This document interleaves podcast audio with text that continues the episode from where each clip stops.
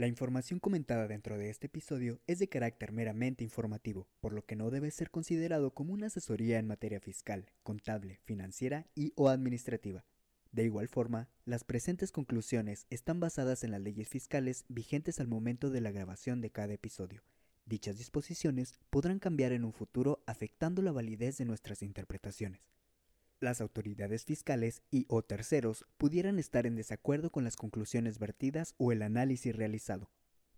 Te sugerimos acudir con tus asesores de confianza con la finalidad de poder estudiar cada caso específico.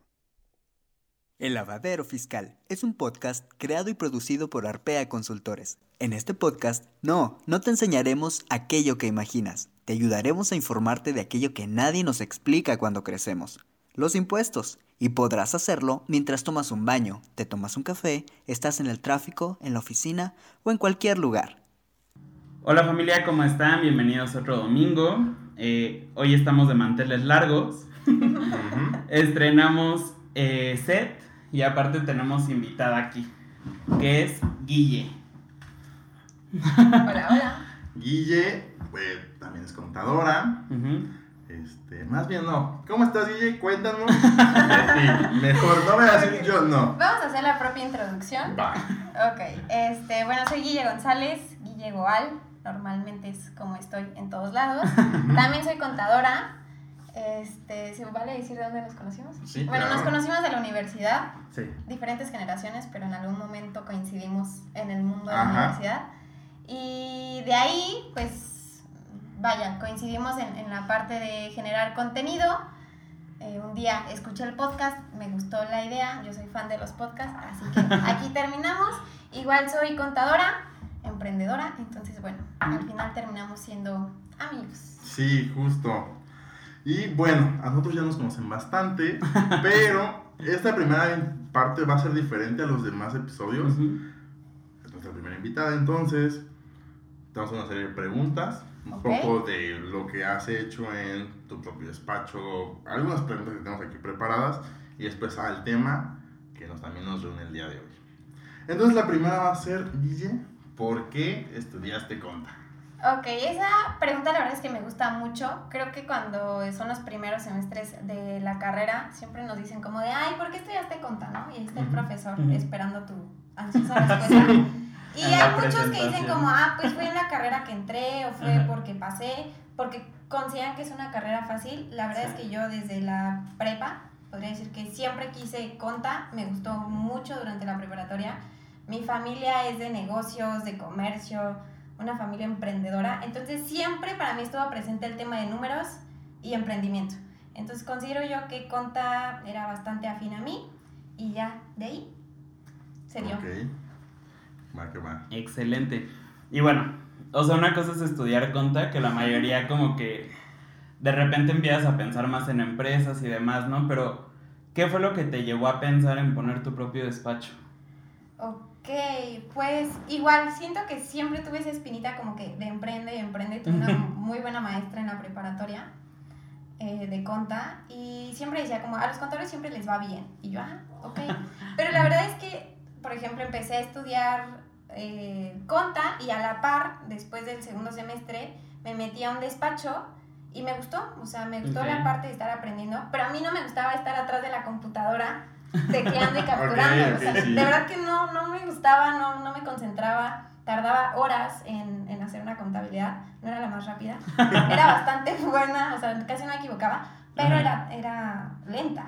Ok. Entonces, con el tiempo fui pasando de un despacho a otro, fui avanzando y me di cuenta que realmente lo que me gustaba era hablar con los clientes. O sea, a mí me encantaba que me pusieran con un cliente enfrente y explicarle el porqué de sus impuestos y qué tenía que hacer. O sea, me gustaba mucho el tema de, de asesoría.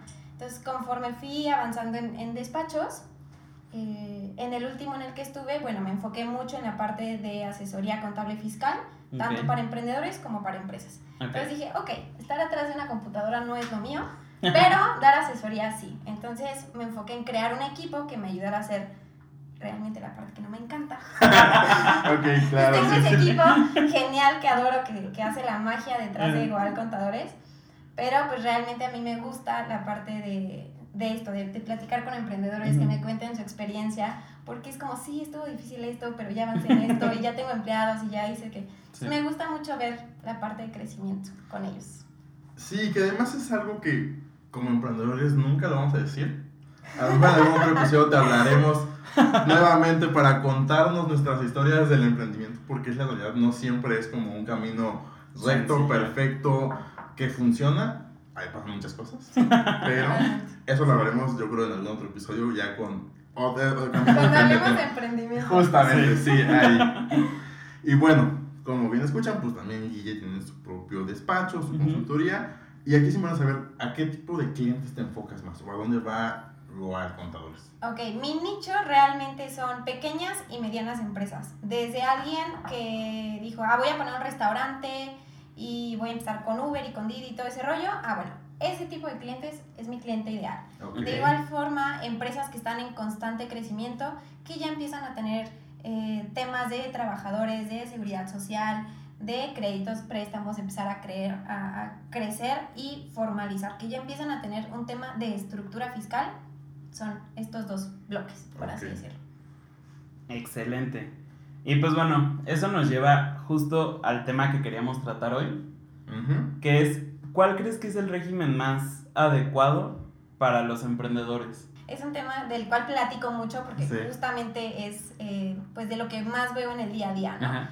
Considero yo que México está lleno de emprendedores y de buenas ideas, pero vaya, o sea, parece que en el chip del emprendedor les pusieron un chip de activa miedo al SAT y se activó. Entonces, bueno, justamente es esa idea de irles quitando el miedo al SAT.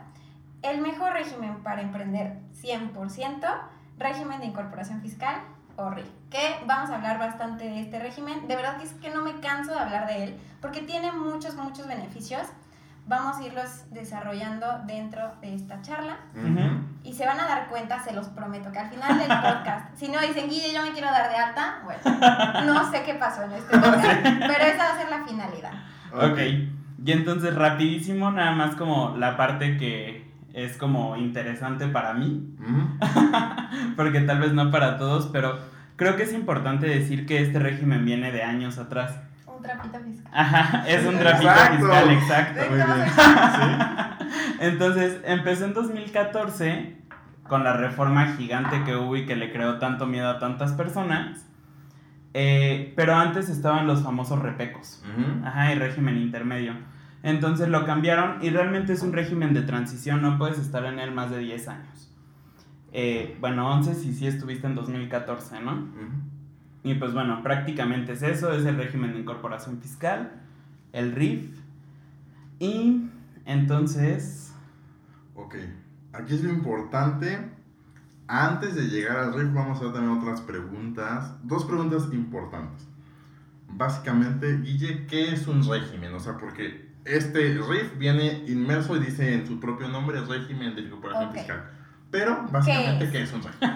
Eh, igual una pregunta súper importante que muchos emprendedores me hacen y es que quienes ya se dieron de alta, lo primero que les digo es ¿y en qué régimen? Entonces, una, no saben ni en qué régimen y dos, no saben ni qué es régimen. Claro. Entonces, en pocas palabras, un régimen es el escalón en el que te vas a dar de alta en el SAT. ujú, Este escalón va a depender tus obligaciones y tus beneficios. RIF es de los escalones más bajitos, considerando para emprendedores, diría que yo es el, el más bajito. Pagan menos impuestos que ni cuando eras asalariado. Entonces, realmente, obligaciones las menos, beneficios top. Entonces, régimen es justamente este escaloncito, ¿sale? No se compliquen con términos contables, no Sí. porque estén tres contadores aquí. no. No se me compliquen, régimen es el escaloncito. Y de igual forma, eh, bueno, hablar de qué es un contribuyente, ¿no? Claro. ¿Quiénes son los que tienen que pagar impuestos? Contribuyente eres tú, somos nosotros, porque contribuimos al pago de impuestos a México. Son todos aquellos que pagan impuestos. ujú. Aunque vamos a ver que el RIF tiene ciertos beneficios donde no se pagan impuestos, no deja de ser un contribuyente. Claro. Ok, ahora sí, justamente como dice Guille, pues es- el régimen pues son las reglas del juego. De Sí. cada uno dependiendo en el escalón que mencionas, pues serán las reglas para cada escalón. Ok, eso queda muy claro, no vamos a decir más. Y bueno, ahora sí, lo interesante. ¿Qué Ok. be- estos beneficios y son muchos, cuáles Sí, son. aquí hablamos de maravillas y Sí, todavía no les sí, decimos no hemos dicho, claro. Pero, ok. Bueno, puntos eh, básicos que de hecho ya se han hablado en episodios anteriores es el tema de impuestos. Y el día de hoy vamos a hablar de dos, básicamente, los principales. Uno es ISR, Ujú. impuesto sobre la renta. Yo le digo impuesto sobre las ganancias, para que no se me confundan. Y el otro impuesto es IVA, impuesto al valor agregado, y es el impuesto que en teoría no nos tendría que doler.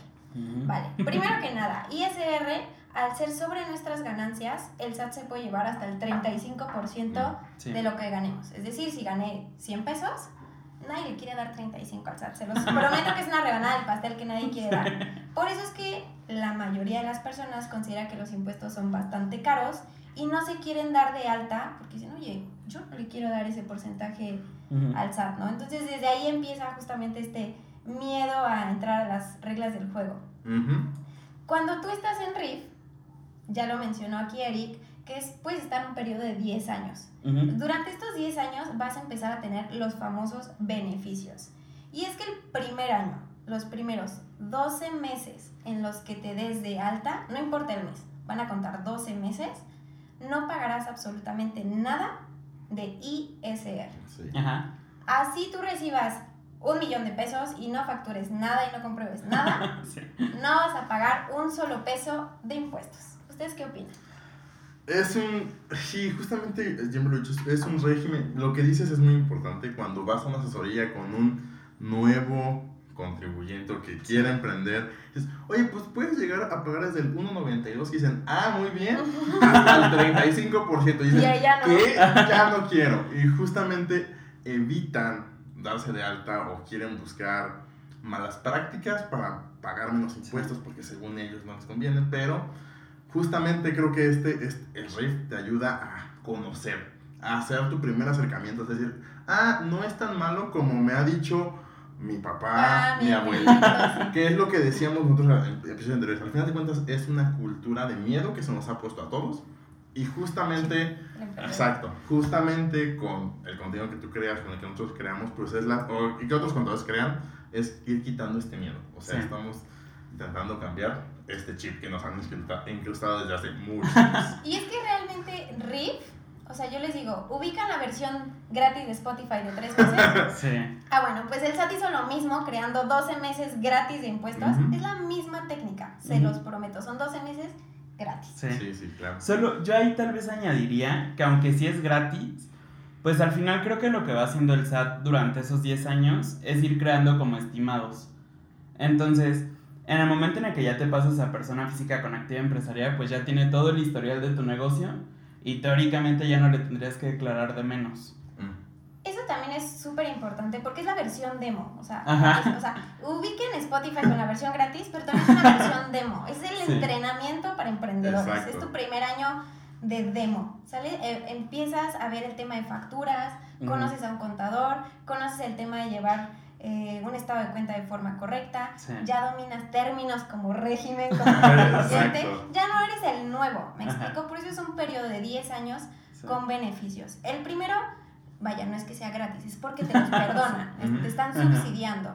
Si tú recibes 100 pesos, de igual forma tendrías que haber pagado 35, pero el SAT dice, ok, vámonos de buena onda, yo te los perdono, no me pagues nada, únicamente date de alta. Ujú. La importancia de una base de datos. Claro. ¿no? El dame tu nombre, dame tu RFC, dame tu domicilio, Ujú. eso es lo que quiere el SAT. Sí. A cambio nos va a dar esta versión gratuita Ok. de Spotify. Ahora bien, ¿qué pasa en los años posteriores? Este beneficio se va a ir agotando un 10%. Y aquí es donde mucha gente se confunde porque dice, "Ay, bueno, ya voy a pagar el 10%, el 20%, qué show, ¿no? Sí. Todos decimos es 10% cada año, pero 10% sobre qué? Si yo al principio les mencionaba que es un 35% como tope máximo, el segundo año, después de esos 12 meses, tú estarás pagando únicamente a tope 3.5. Sí. ¿Sale? 10% sobre el impuesto calculado, para que no Sí. se confundan. Porque realmente el beneficio, aunque empiezas a pagar, sigue siendo muy barato. Ujú. O sea, pagas más de propina sí. que, que en tus Sí pasa. primeros años de impuestos. Entonces, es como si le fuéramos dando la propina al SAT. Sí. Así como que de a poquito, de a goterito, para que se vayan acostumbrando al tema de los impuestos. Esto no aplica para todos, más adelante empezaremos a ver quiénes sí y quiénes no, porque ahorita suena muy bonito. Entonces, realmente lo que, lo que te hace es aprender. O Sí, sea, es incorporarte al SAT, por eso es régimen de incorporación fiscal, Ujú. porque es baby steps. Ujú. Poquito a poquito vamos a ver el tema de impuestos. Sí. Vale. Y pues bueno, otro de los, re- de los beneficios que creo que yo también añadiría es que es bimestral el pago. O sea, porque normalmente ya cuando estás en un régimen más avanzado o en un escalón más arriba, como dirías, eh, pues tienes que estar haciendo tus pagos mensuales. Y acá no, también te dan esa posibilidad de que lo puedas hacer bimestral, tanto el pago del ISR como del IVA, ¿no? Sí, exacto, es, es otro de los beneficios. La verdad es que llevar la contabilidad de un RIF, tres contadores, no me van a dejar mentir, es muy sencillo. Yo considero que la importancia de nosotros como contadores no es capturar datos, o sea, No. realmente es brindar una asesoría que es justamente el contenido que nos gusta generar, brindar asesoría, brindar contenido de valor, porque lo que tienes de forma inicial es, oye, ¿cómo hago una factura? Oye, Sí. ¿puedo usar efectivo? Oye, ¿qué beneficios tiene? Y puedo hacer esto y no puedo hacer aquello. Entonces, realmente llevar una contabilidad del, del RIF, súper facilito, cada dos meses, tu bloque de, por ejemplo, enero y febrero lo vas a estar declarando en marzo. Marzo, abril lo declaramos en mayo y así, por bloques de dos. Importantes serán pagos definitivos. También Ok, es eso- importante mencionar. Que ahí, por ejemplo, agregaría, eh, además de pagos bimestrales, ahora estamos justamente ya en estas aires de declaraciones anuales de personas físicas, que La ya muchas las esperan. Que el RIF también tiene el beneficio de que no se presenta una declaración anual. O sea, eso también te ayuda mucho porque ya no es como estresarte y decir, "Ah, ahora tengo que El poner- cierre fiscal, Ajá, el cierre de exacto. año, en diciembre. Sí, aquí es cada dos meses, pues son como cierres fiscales Sí. Y ya, o sea, bloques. bloques y ahí tendrás que ver tú si estás cumpliendo o no y que- qué estás declarando y qué no, y- pero no se acumulan, digamos, el ingreso, que al final de cuentas la declaración anual hace esto, una acumulación de ingresos Ujú. y ya paga un Exacto. impuesto. Entonces es interesante ahí también este beneficio que les da en, en este régimen. Sí, yo creo que ahí son más bien facilidades administrativas. Ujú. Ajá. Realmente es más, más facilito. Y bueno, el otro impuesto que les mencionaba es IVA, impuesto al valor, valor agregado. Este se los voy a explicar más fácil. Imaginen el juego de la papa caliente. Así es el IVA. Sí. Es dinero que te dan, que si te lo quedas, pierdes. Sí. Y si te lo quedas, te quema. Ajá. Porque es un impuesto que se traslada, Sí. ¿vale? Ya lo han visto en episodios pasados, es el IVA trasladado, el IVA que nosotros cobramos. Básicamente se lo cobras a un cliente, si no te lo gastas, se lo tienes que pagar Sí. al SAT. Ujú. El juego de la papa caliente, ¿sale? Se los prometo que con esto no se les va a olvidar. Es el ejemplo más claro que he encontrado. Sí. Después de hablar con tantos emprendedores, se los juro que después de esto dicen, ah, ok, entonces me quema. Y yo, sí, sí te quema. Entonces ya es muchísimo más fácil identificar que este impuesto, por eso les mencionaba al principio, no duele. Ujú. Porque realmente yo ya te lo cobré a ti. Mm, claro. O sea, yo ya cobré mi servicio, mi proyecto, mi platillo, lo que sea, en Ujú. mil pesos. Mil pesos más IVA, yo me quedo con mil pesos y al SAT le doy el IVA. Todos ganamos. ¿Me Exacto. Yo cobré lo mío, el SAT Ajá. cobró lo suyo, el cliente tiene su factura, todos contentos. Exacto. Básicamente así funciona el IVA. ¿Y qué beneficio vamos a tener aquí? Y es que cuando somos emprendedores, me dicen, Guille, pero es que si me doy de alta, pues voy a tener que subir el 16% a mis productos, ¿no? Entonces, pues salimos de la competencia, Sí. vamos a ser competitivos. Entonces el SAT dice, ok, está bien, vámonos a poner eh, en, en buenos términos, vamos a hacer buena onda. Y el primer año, si tú no emites una factura a un cliente en específico, no tendrás la obligación de desglosar IVA.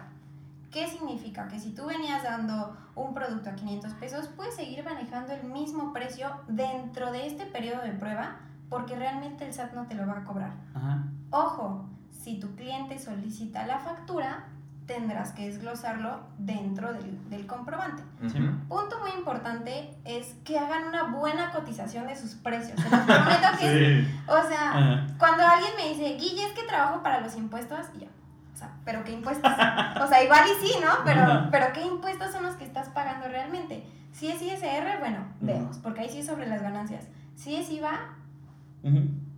Sorry, ese impuesto no te tocaba pagarlo a ti, o sea, ¿por qué no se lo cobraste al cliente? Ujú. Si no haces un buen precio de mercado, si no haces una buena cotización de tus precios y de tus servicios, terminas perdiendo, ¿sale? Por eso son las reglas del juego.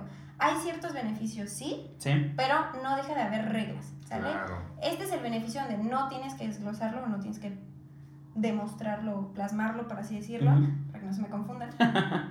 este, pero al fin y al cabo, años posteriores, sí tendrás que empezar a pagar este impuesto.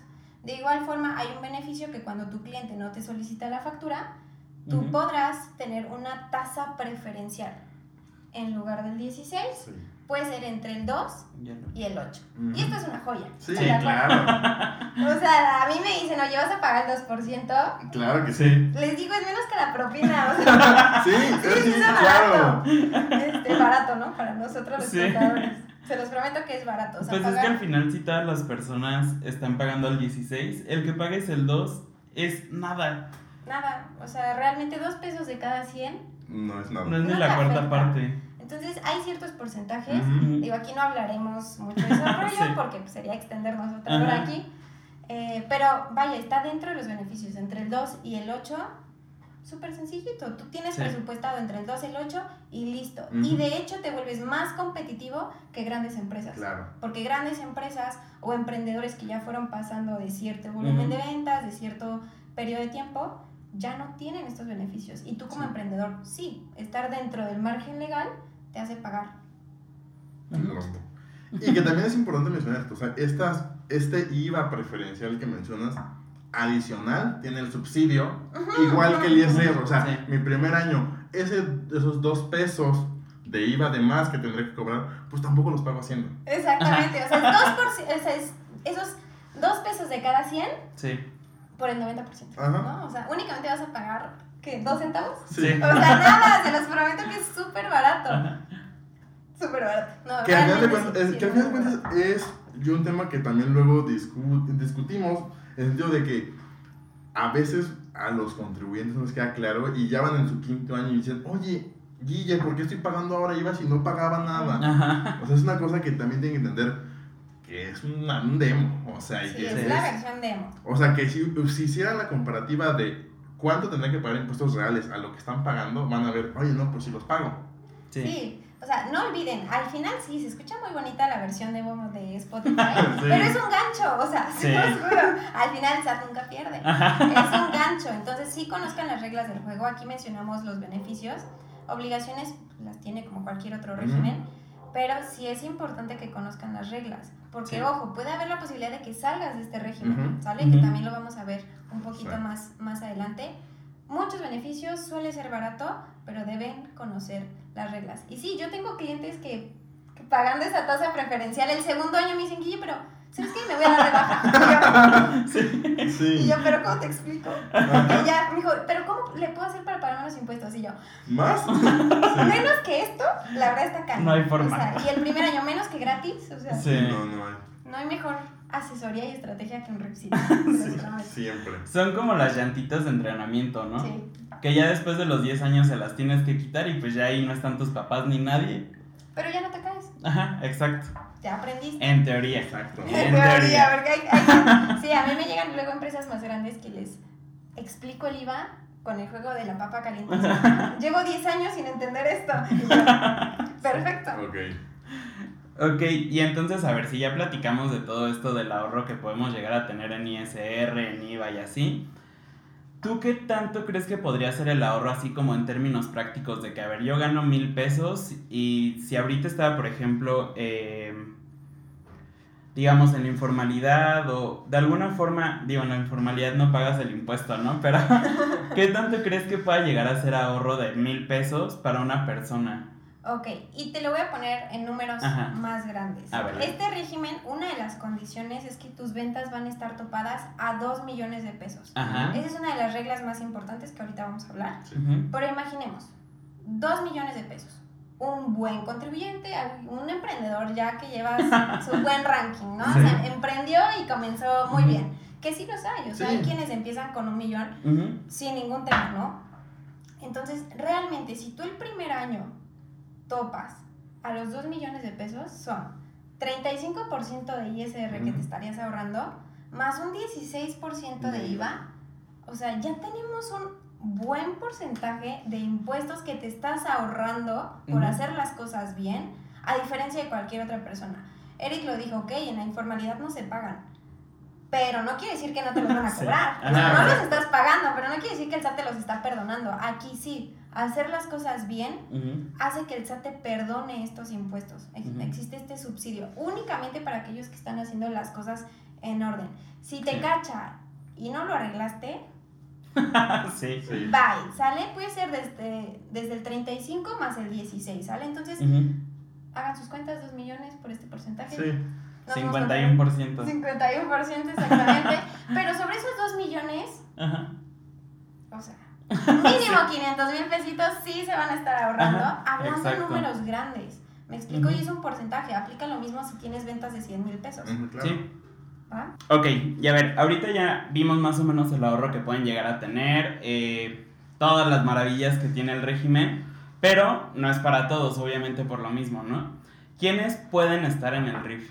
Ok, este régimen va enfocado principalmente a aquellos que hagan compraventa de productos, básico, o bien aquellos que presten un servicio que no requiera de título profesional. Y aquí es una ligera línea, Ok. porque eh, es súper importante aclarar que no es que tengan título, Ujú. porque un doctor puede estar en este régimen si es que tiene una farmacia. Sí, ¿Me explico? Ya tiene un título, pero no lo está ejerciendo. Entonces la ley es muy clara, que ejerza su título profesional. Ujú. ¿Vale? Si lo tienes, no hay problema, pero vaya, puedes ocupar ciertas opciones, ¿no? sí, Entonces, primer requisito es o productos o servicios que no requieran de título profesional. De igual forma, como ya mencionamos, tiene un tope en cuanto a sus ingresos, que son 2 millones de pesos al año. Principalmente son estas dos, estos dos rubros son como que el primer checklist que hacemos para saber que puedes estar en este régimen.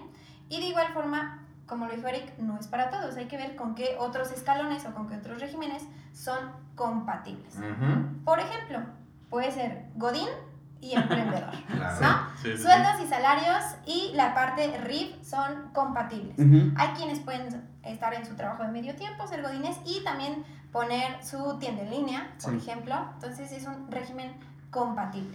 De igual forma, aquellos que reciben ingresos, por ejemplo, por intereses, que tienen por ahí sus pequeñas inversiones, son compatibles. Y aquellos que están en arrendamiento. Si tú decidiste poner tu tienda en línea, pero también tienes tu casita o tu departamento, lo puedes rentar y son compatibles. Hay algunos en los que no, como pueden ser principalmente los que están en dividendos. Yo Sí. creo que ese es el más común. Si tú quieres ser socio de una empresa, ya sea desde una SAS o una SA, una SRL, no puedes ser socio de una empresa. Punto importante, y a mí me gusta abrir este paréntesis, es que también aplica para aquellos que hacen inversiones en acciones. Porque al final sigues recibiendo un dividendo. Entonces, Sí. aquellos que les encanta el tema de inversiones, por ejemplo, GBM, mucho cuidado. Hay gente Ajá. que hace este tipo de inversiones desde que está en la universidad o en sus. O sea, cuando está Godín empieza a hacer sus primeros otros ingresos. Entonces, tengan mucho cuidado porque pueden perder beneficios por no conocer las reglas del juego. No es para todos, conozcan las reglas y sepan con quién sí y con quién no. Sí, Ah, creo también que por medio de resolución permitieron que estuviera una, eh, también las personas de plataformas. Sí, de hecho, por ejemplo, un restaurantero. Ujú, Ajá. Claro. Tú Sí. puedes ser eh, un restaurantero, tienes tu restaurante y dices, ok, voy a abrir mi restaurante de comida mexicana, voy a hacer venta al público, la gente se va a sentar en mi restaurante como cualquier otro clásico. Ujú. Pero con todo este auge de plataformas digitales, Sí. hubo mucho polémica. Y de hecho, ustedes hablaron en, Sí. en un, en un podcast, Sí. creo. Hubo mucha polémica también que si podíamos o no estar en RIF. Sí se puede, conociendo las reglas del juego. Sí.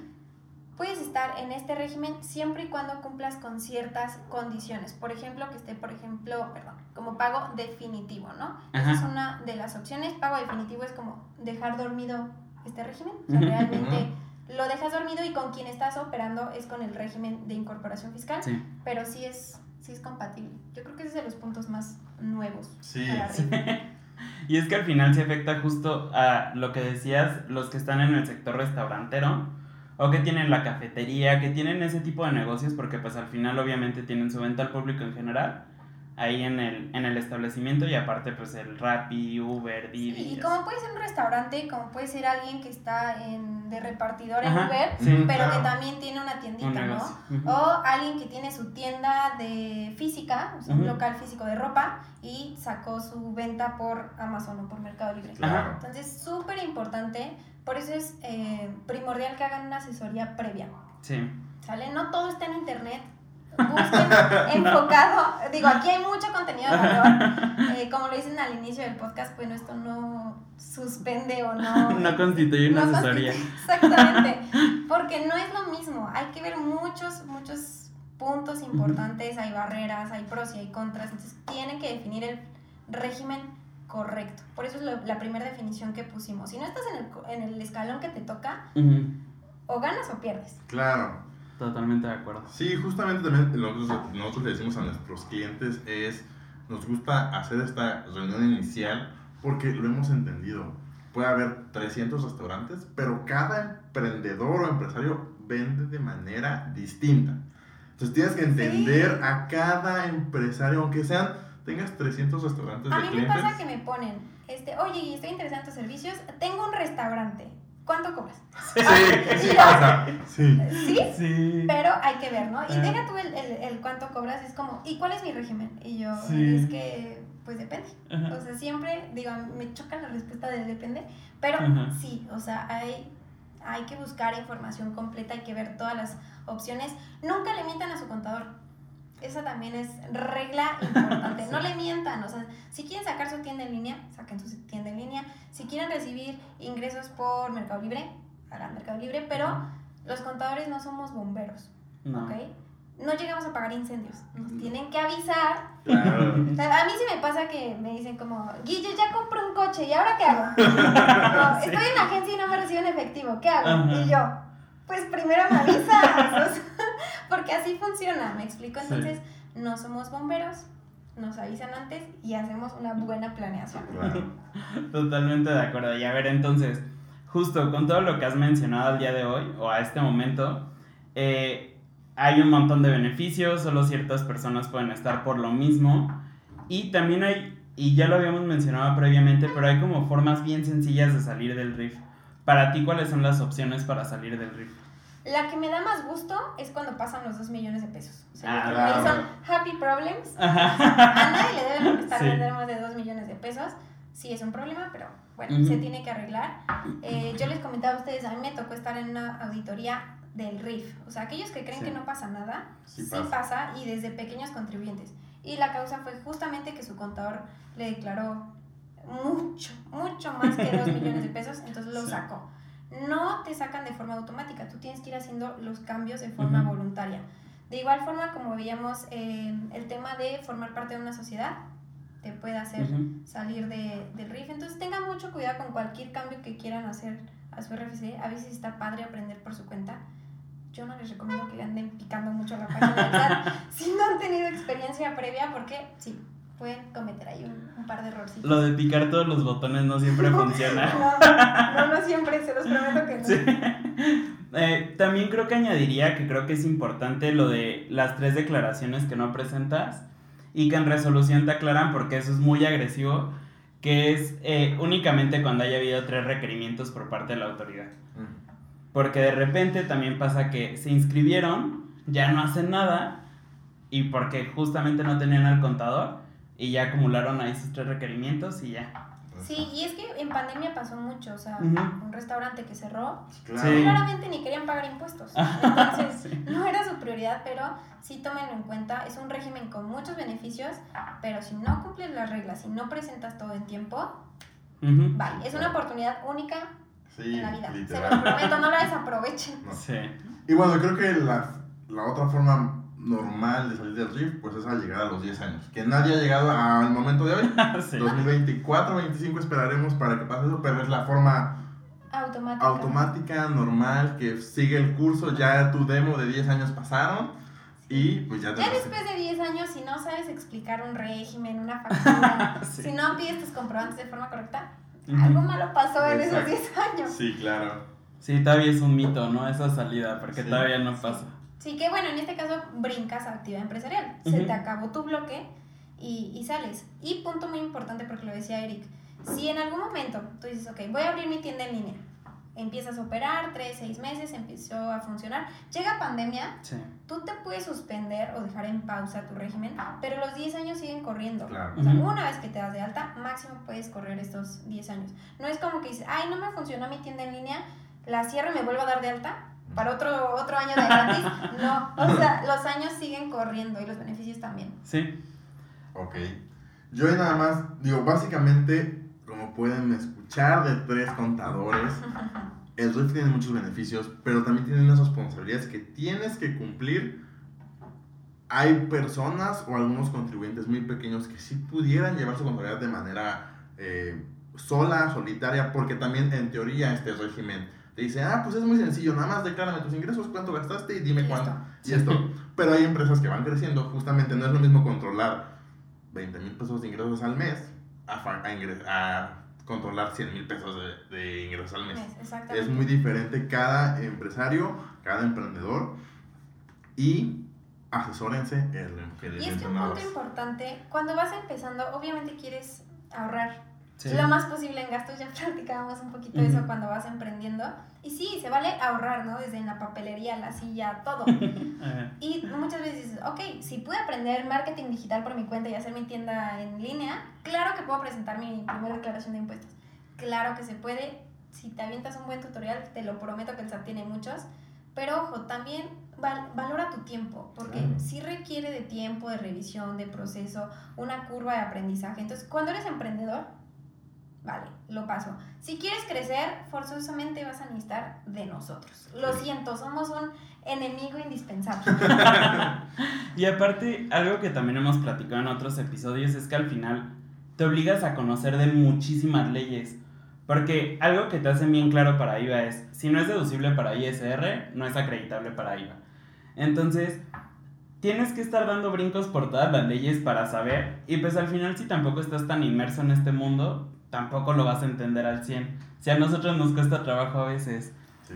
Sí, es, es, es que la terminología, ya, ya lo platicábamos aquí también, yo no soy, y se habrán dado cuenta, yo les explico con papas calientes, porque a mí así me la funciona. mejor, la mejor forma que he Y, y escuchado. después de que he atendido y tantas asesorías, a Sí. mí, vaya, yo cuando empecé con las primeras, a mí me encantaba decir acreditable y trasladado, Ajá. escuchaba muy bonito y muy rimbombante, pero Sí. el cliente debemos entender que no es contador, Ajá. entonces, si yo voy con el doctor, pues no espero que me diga, oye, el ácido, quién sabe qué, Ajá. tómate el activo, quién sabe cuál. No, o sea, Ajá. yo quiero que me digas qué pastilla, dame la receta, dame los pasos a seguir y listo. Entonces, se habrán dado cuenta, yo explico con palabras muy básicas, porque Sí. justamente es mi target, ¿no? O sea, pequeñas, medianas empresas y emprendedores.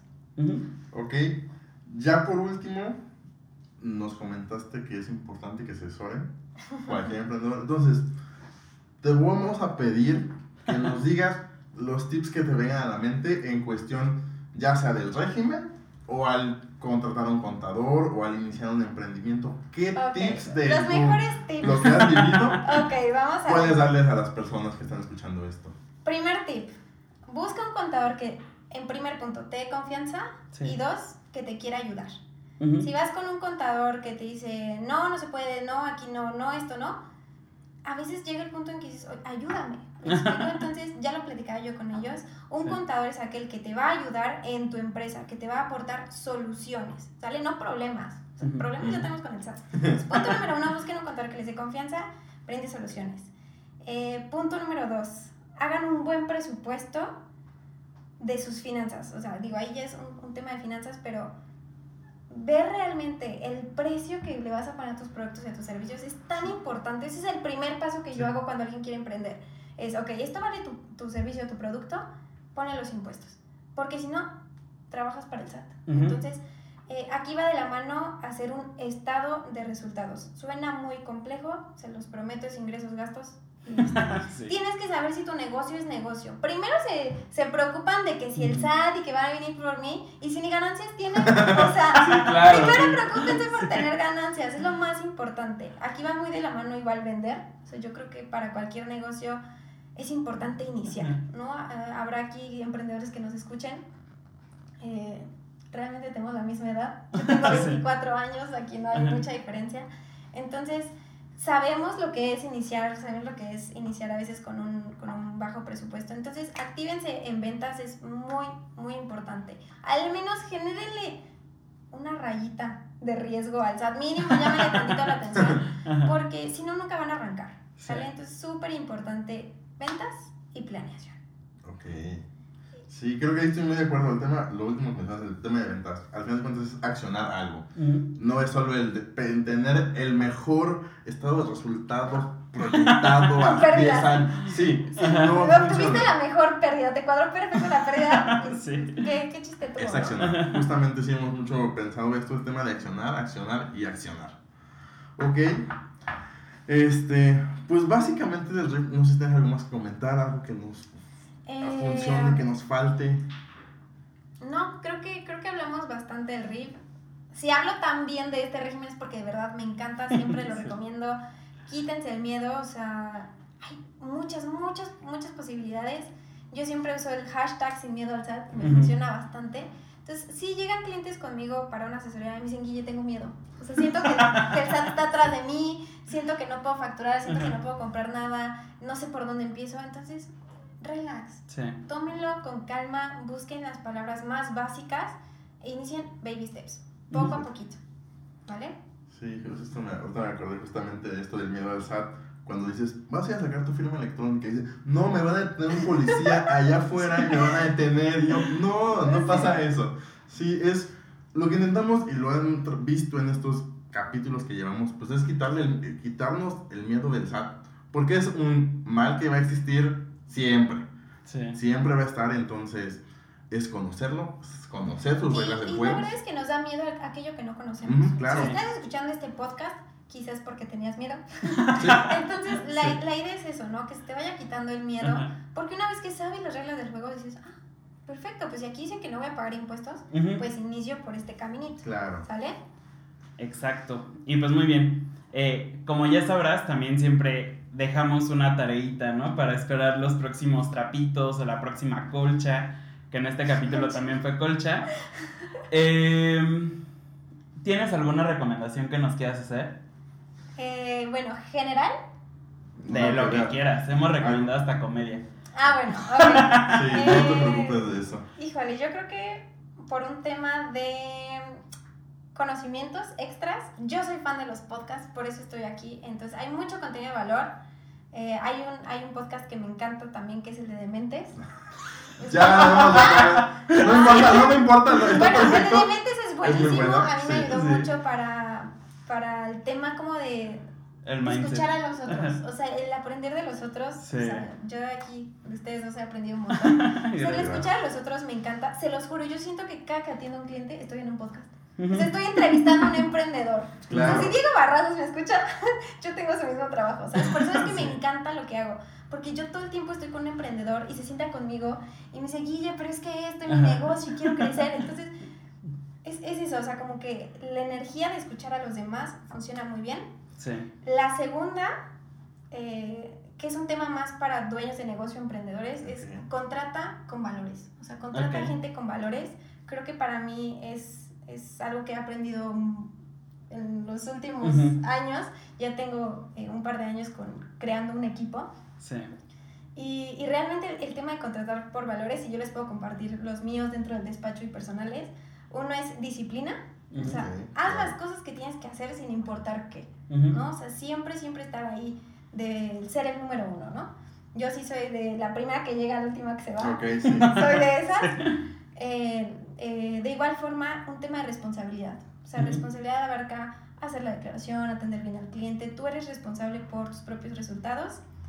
De igual forma, un, un tema de trabajo en equipo. Yo creo que ahí es donde se logran las grandes cosas. Ustedes están haciendo un excelente equipo. Gracias. Entonces, es ahí donde van, van haciendo la diferencia, ¿no? Cuando tú contratas a alguien que comparte estos valores, es tan fácil transmitirlos eh, por último, yo tengo la parte de atención al cliente o de servicio. El realmente ayudar a alguien, ustedes ya lo están haciendo, ¿me explico? Entonces creo que ahí podemos incluso hacer clic.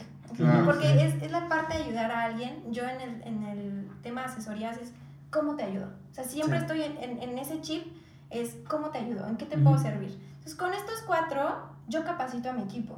Entonces, cuando ellos están con ese mismo chip de servirle al cliente, de ser disciplinado, de ser responsables, créanme, todo fluye. Así que Sí. si en su negocio quieren tener gente orientada a resultados, contrata gente con tus mismos Ujú, valores. Claro. ¿Vale? Ese es para mí como que tip, nada que ver, pero de negocio para mí ha sido un parteaguas. No, ahora está perfecto. Eh, aquí ha habido muchas flores, ¿no? En todo el episodio, pero pues al final nosotros también nos aventamos a hacer este tipo de cosas. Eh, como ya dijiste en la uni, ¿no? O sea, como que nos teníamos en el radar, pero al final nos fuimos ubicando más porque pues de repente veíamos que estabas en TikTok y así. o todo lo que ya se hace en Instagram, etcétera, y pues al final ese tipo de cosas también va creando como un caminito para que para las demás personas sea muchísimo más sencillo. Y creo que en ese caso tú fuiste para nosotros. Sí, la verdad sí. Sí, no, no lo podemos negar. Sí, nosotros pues hemos empezado desde hace varios tiempos en redes sociales. Sin embargo, no habíamos pensado, no habíamos explorado. Y lo que hemos aprendido también es las cosas buenas que hacen las demás personas que te inspiran, Sí. replícalas. Ajá. Entonces, básicamente sí. Ya, muchas flores, muy bonito todo esto. muy Y bonito. pues nada más por último, Guille. ¿Dónde te podemos encontrar? Ok, en todas las redes sociales estoy como guille.goal, eh, tanto en Instagram como en TikTok, que es donde genero más contenido. Próximamente estamos con el tema de YouTube, que se los prometo, ya lo quiero lanzar. El tema de accionar, ¿no? Justo el tema de, de accionar. Y en Facebook solo estoy como Goal Contadores, que es la parte del, del despacho. Tanto pueden ver una cuenta Guille Goal como Goal Contadores. Ahí pueden ver el detrás de la magia, ¿no? Que, que mi equipo de verdad hace la magia. Muy bien. Pues creo que prácticamente es todo por este episodio. Nos estamos viendo el próximo domingo. Vamos a tratar ahí también otros temas interesantes. Y pues nada, yo soy Eric. Yo soy Arturo. Está Guille. Y somos Arpea. Cuídense. Bye. Bye.